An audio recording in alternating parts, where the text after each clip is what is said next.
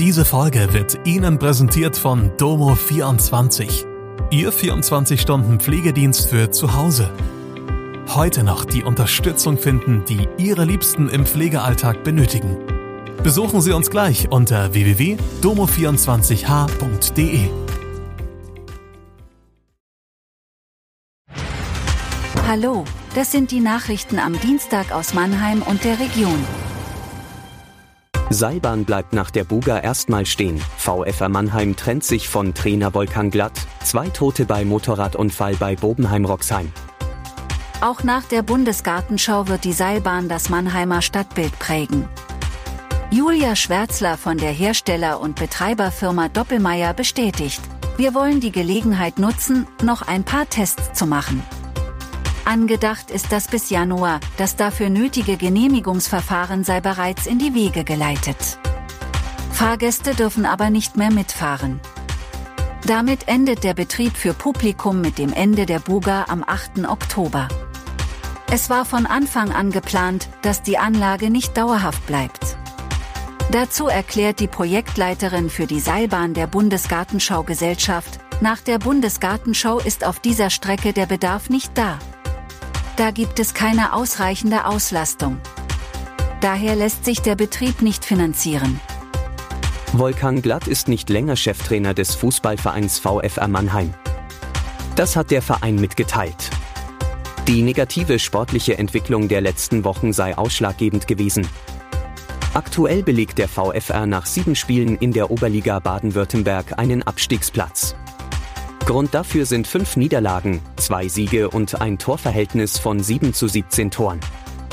Im Verbandspokal schied der Verein gegen den Ligakonkurrenten FC Nöttingen mit 2 zu 0 aus. In der Mitteilung heißt es weiter, der Verein wünscht Volkan Glatt für die Zukunft alles Gute und bedankt sich bei ihm für sein hohes Engagement und die damit verbundenen Verdienste. Glatt war seit Juli 2022 im Amt und stieg 2023 mit dem VfR in die Oberliga auf. Bis zur Verpflichtung eines neuen Trainers wird Sportdirektor Hakan Attik die Mannschaft als Interimstrainer übernehmen. Bei einem Motorradunfall auf der L523 im Rheinpfalz-Kreis sind zwei Menschen ums Leben gekommen. Eine dritte Person ist schwer verletzt ins Krankenhaus gebracht worden.